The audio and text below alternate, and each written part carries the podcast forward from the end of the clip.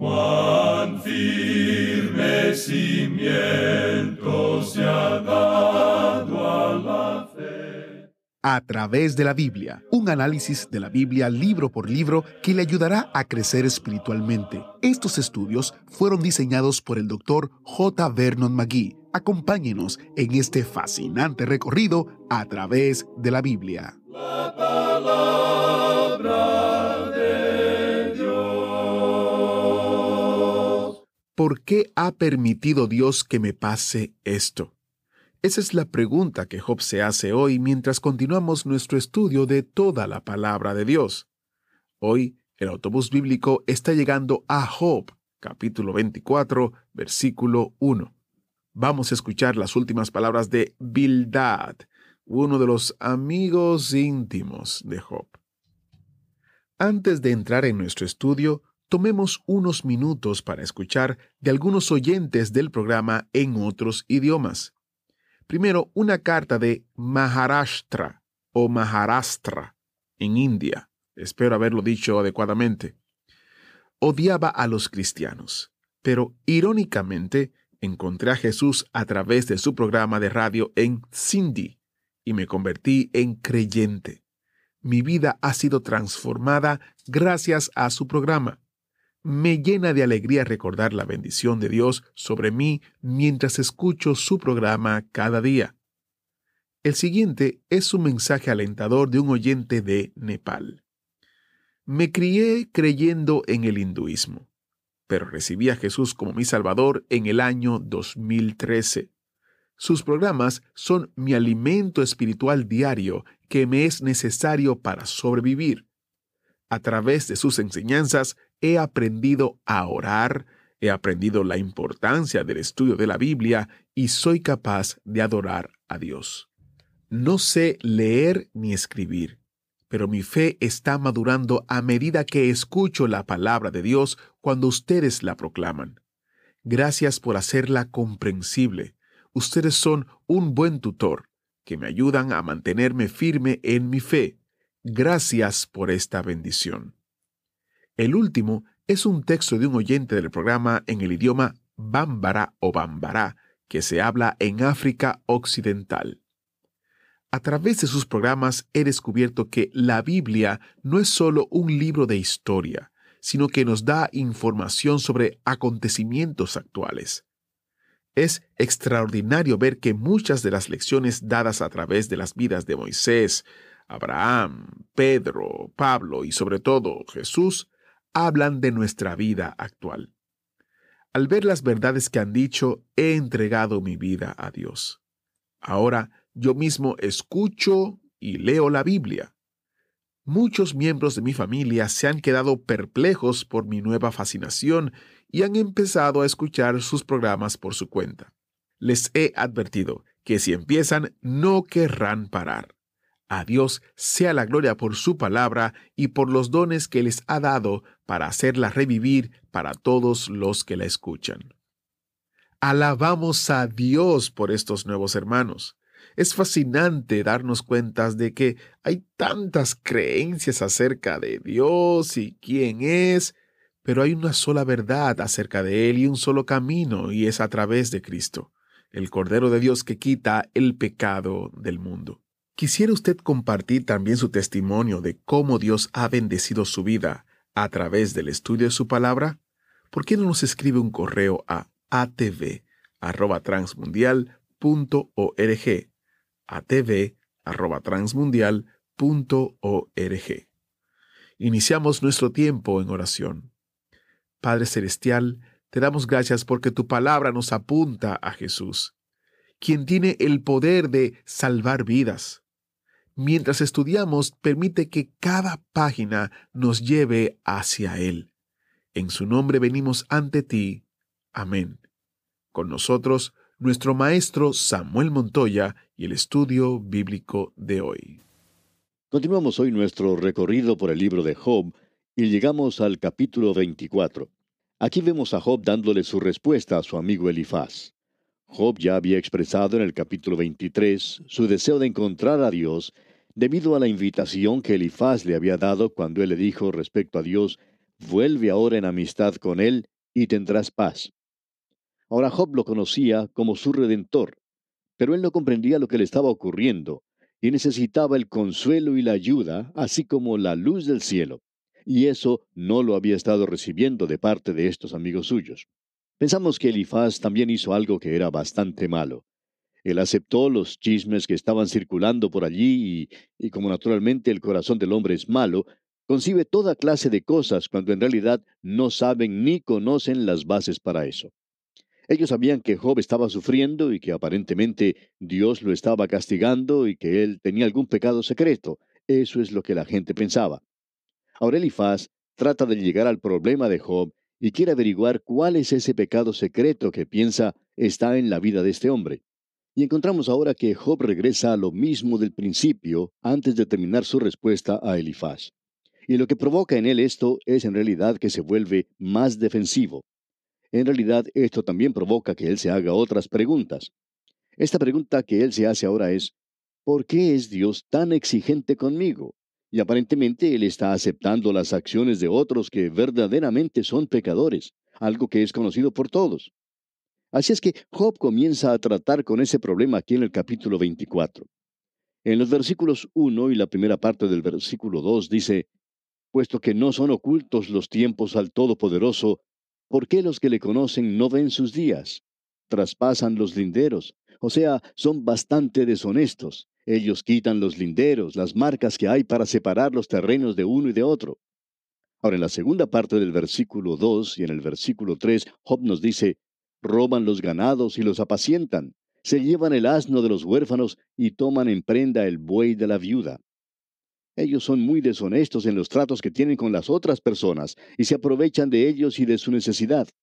Y en el versículo 4 dice, hacen apartar del camino a los menesterosos y todos los pobres de la tierra se esconden. Luego en el versículo 6 continúa diciendo, en el campo ciegan su pasto y los impíos vendimian la viña ajena. Él dice, la siembra del trigo del malvado le da tan buen resultado a él como lo que puede cosechar el justo. Y Job se pregunta entonces, ¿por qué ocurre todo esto? Él dice, ellos han cometido asesinatos, robos, han cometido adulterio, y aún se le permite a este grupo tan malvado llegar a la tumba como a los demás. Eso es lo que está diciendo en este capítulo. Son como la nieve que se derrite en la sequía por el calor y desaparece como los demás. Y eso no es todo, dice Job. Ellos no solamente son inmunes a la justicia en esta vida, en realidad ellos son favorecidos porque uno puede apreciar la condición en que se encuentran. El pobre Job está enfermo y en su condición mira al malvado y puede apreciar que él está progresando sin inconvenientes. Y él dice, yo no puedo comprender eso. Ese es el pensamiento que encontramos en este capítulo 24. En otras palabras, en lugar de haber ayudado a Job, sus amigos le dan a él otras causas para quejarse y también para que se defienda a sí mismo. Él dice, yo quiero saber por qué soy tratado de esta manera.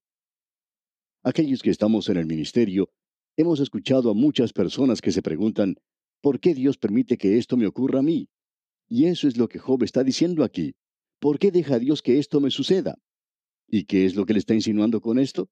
Pues bien, está insinuando que Él es una persona muy buena y que los demás son unos malvados. Amigo oyente, en nuestro día esa es la pregunta que llega a los labios de muchas personas. Usted se da cuenta aquí que Job no comprende, no entiende a Dios.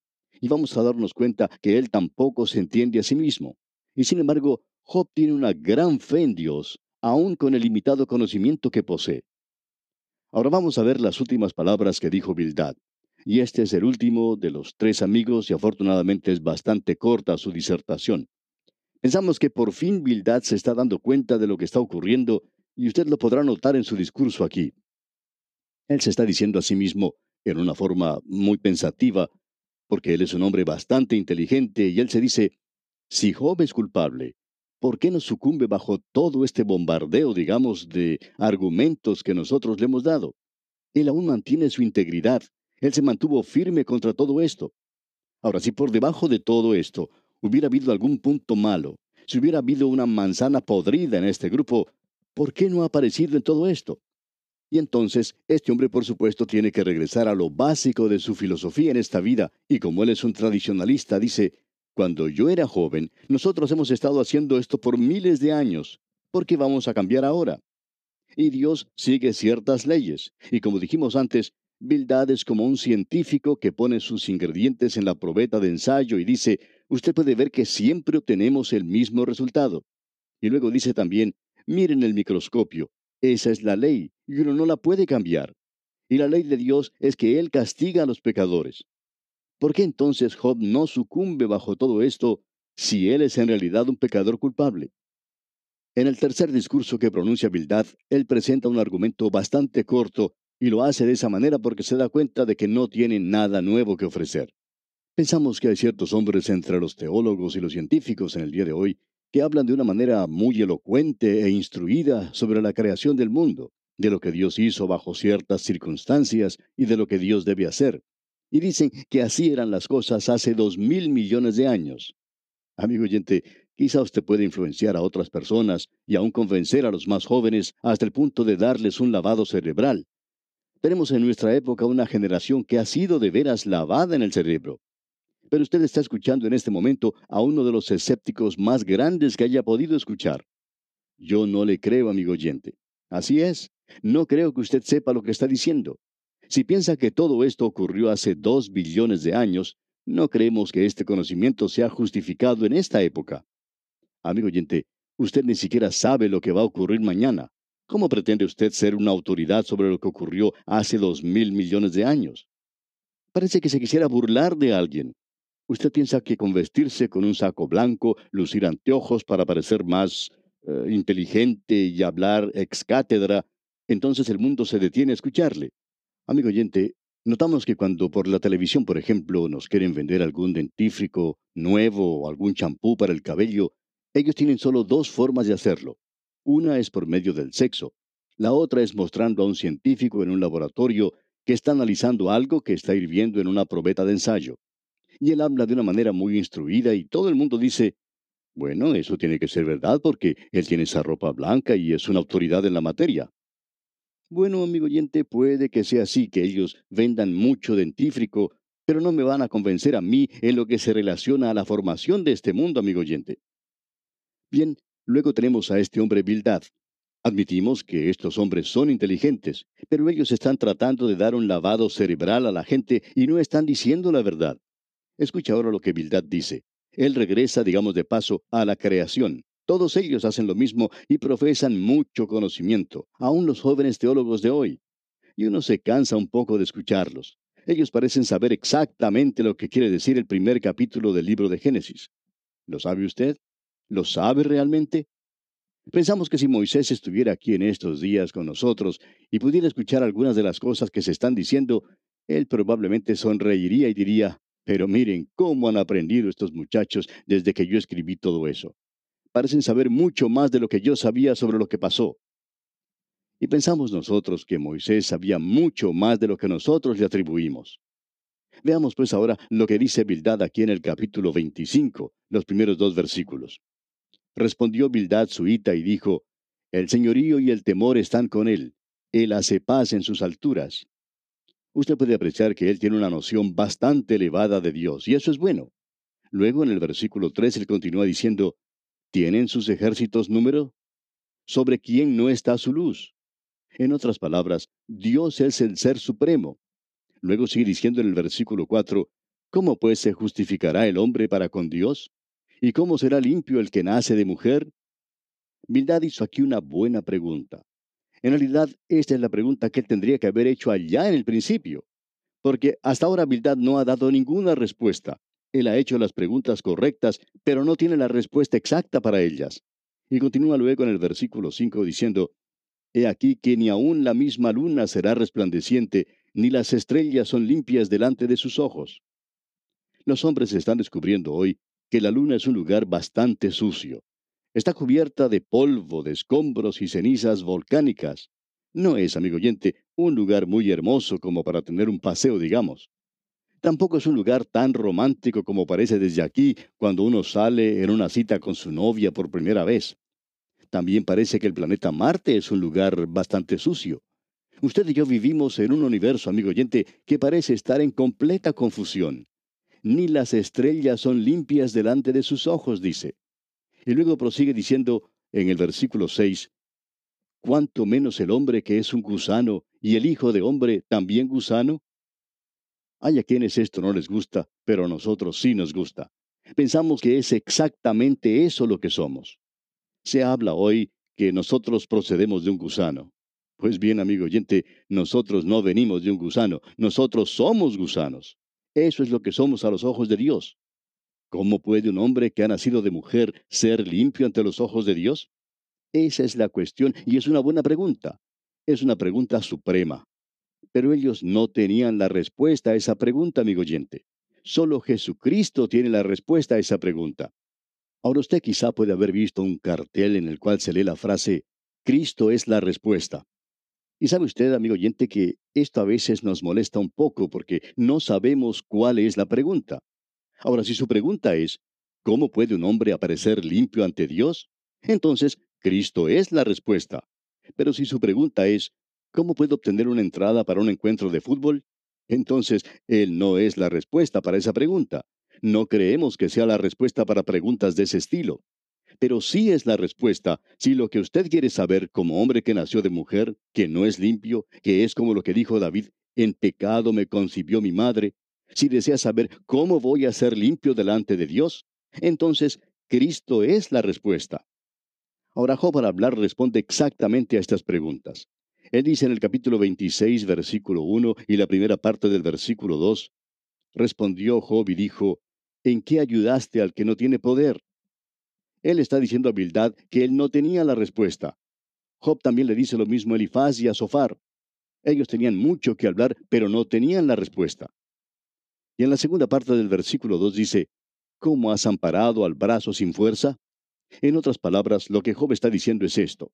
Si tú no puedes darme una respuesta a mi pregunta, entonces no me puedes ayudar.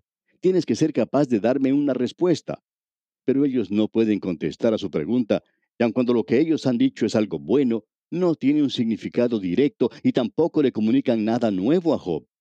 Lo que él está diciendo aquí nuevamente es, ¿a quién has anunciado palabras? Tú has estado hablando mucho, pero no me has dicho nada. Y en la segunda parte del versículo 4 dice, ¿y de quién es el espíritu que de ti procede? Escuchemos lo que Job dice en el versículo 3. ¿En qué aconsejaste al que no tiene ciencia y qué plenitud de inteligencia has dado a conocer? Por fin tú hiciste la pregunta correcta, pero nunca me has dado la respuesta correcta. Y ahora Job se lanza en esta dirección y cuando hace eso, él muestra su alma desnuda. Y nosotros comenzaremos a ver cuál es el problema que él tiene. Vamos a verlo en nuestro próximo programa. Pero continuemos oyendo porque Job tiene mucho que decir y algunas de las cosas que dice son realmente importantes. Él se dirige ahora al área de la creación de Dios y esto es algo que es verdaderamente tremendo. Escuche lo que dicen los versículos 5 al 7 de este capítulo 26 de Job. Las sombras tiemblan en lo profundo, los mares y cuanto en ellos mora. El Seol está descubierto delante de él, y el Abadón no tiene cobertura. Él extiende el norte sobre vacío, cuelga la tierra sobre nada. Mucho se ha dicho sobre esto, de que Él extiende el norte sobre vacío. Y hubo gente que trató de decir que el vacío que existe significa que no hay estrellas en ciertos lugares. Pero eso fue mucho antes de que pudieran utilizar los radiotelescopios modernos. Amigo oyente, aparentemente uno no puede dirigir un telescopio en ninguna dirección en este universo de Dios donde no pueda encontrar que está lleno de estrellas. En realidad sabemos que hay otros universos en el espacio, lo que Job está diciendo es que Dios puede extender su mano en el espacio y Él puede llenar el lugar vacío. Él toma el norte aquí y hace un lugar. Ahora el espacio es una creación de Dios. La Biblia nos enseña eso. En otras palabras, aquí tenemos una estrella, Dios la creó. Y millones y billones de años luz más allá hay otra estrella, Dios también la creó. Pero, ¿qué del espacio que existe entre ellas para que no se toquen o para que no choquen como los automóviles en nuestros días. ¿Cómo las va a mantener separadas? Pues bien, Dios puso el espacio entre ellas. Ahora, ¿qué es el espacio? Alguien ha dicho que eso es nada. Pues bien, es algo. No sé lo que es, pero es algo y Dios lo creó para que pudiera mantener separadas a estas cosas. Es como si fuera un lubricante que Él utiliza para mantener esas cosas aparte. El apóstol Pablo clarifica eso cuando dice, por lo cual estoy seguro de que ni la muerte, ni la vida, ni ángeles, ni principados, ni potestades, ni lo presente, es decir, el tiempo, ni lo porvenir, o sea, el futuro, ni lo alto, ni lo profundo, y eso es el espacio, ni ninguna otra cosa creada podrá separarnos del amor de Dios. Así es que Él creó el espacio. Y amigo oyente, eso es algo en lo cual usted debe pensar. Ahora, ¿qué es el espacio? Los hombres han gastado mucho tiempo en ir de aquí a la luna, pero ¿qué es lo que existe en la distancia entre la Tierra y la luna? No diga que no es nada, porque eso no existe. Hay algo. ¿Qué es? No sabemos, no somos una autoridad en cuanto a esto, pero es algo que ha sido creado y está en ese lugar. Luego Job dice, cuelga la tierra sobre nada. Ahora, ¿quién le dijo eso a Job? Usted recuerda que esto ocurrió hace mucho tiempo, quizá no en los días antidiluvianos, pero sí durante los días de los patriarcas. Y este hombre aquí conoce que la Tierra se mantiene en el espacio. Cuando uno observa lo que la mitología dice, aún la mitología griega, se da cuenta que esa gente tenía algunas ideas raras. Usted tiene que haber visto ese cuadro que representa al globo terráqueo descansando sobre Atlas. Y Atlas estaba parado sobre un elefante y el elefante estaba parado sobre cuatro tortugas. Pero parece que se olvidaron de indicar sobre qué estaban paradas las tortugas. Aparentemente se necesitaba algo debajo de las tortugas. Pero esa gente no podía imaginarse nada en esa época. Es algo parecido a la evolución. Uno sigue investigando, tratando de llegar al mismo principio de las cosas, pero llega a cierto punto donde hay un poco de barro o lodo y luego parece haber resuelto el enigma. Pero uno se tiene que preguntar, ¿De dónde vino ese barro, ese lodo? ¿De dónde proviene esa pequeña partícula de la cual comenzó todo? Uno necesita a alguien que le dé un impulso a la cosa para que todo comience. Aquí tenemos a alguien que dice, cuelga la tierra sobre nada, y no existe ninguna base bajo ella. Uno se pregunta, ¿qué es lo que la mantiene allí? Pero lo que se tiene que preguntar uno es, si la tierra se cae, ¿en qué dirección cae? Nosotros hablamos de la fuerza de la gravedad en nuestros días. Eso es algo que va hacia abajo. Pero eso es siempre en dirección a la Tierra misma. En otro punto de la Tierra, opuesto al lugar donde usted se encuentra, ocurre lo mismo. Así es que uno no puede decir que esa atracción es solo en una dirección. Pero cuando uno sale al espacio, no hay nada allí que sirva de fuerza de gravedad o de atracción.